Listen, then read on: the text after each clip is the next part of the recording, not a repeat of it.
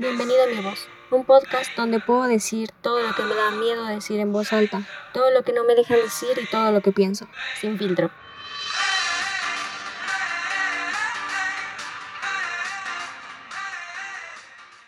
El sistema educativo no está creando personas más inteligentes, preparadas o con más herramientas para la vida.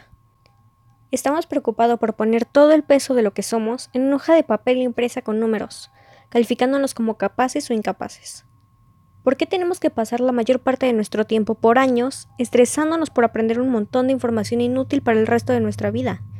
Para presentar exámenes, tareas y proyectos que no nos incentivan, motivan o impulsan para lo verdaderamente importante.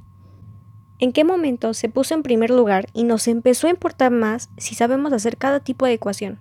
Si podemos nombrar a cada autor de las teorías de física, o conocer el tipo de clima de cada región en el mundo, más que conocernos a nosotros mismos, que preocuparnos por nuestra salud mental o crecer como personas.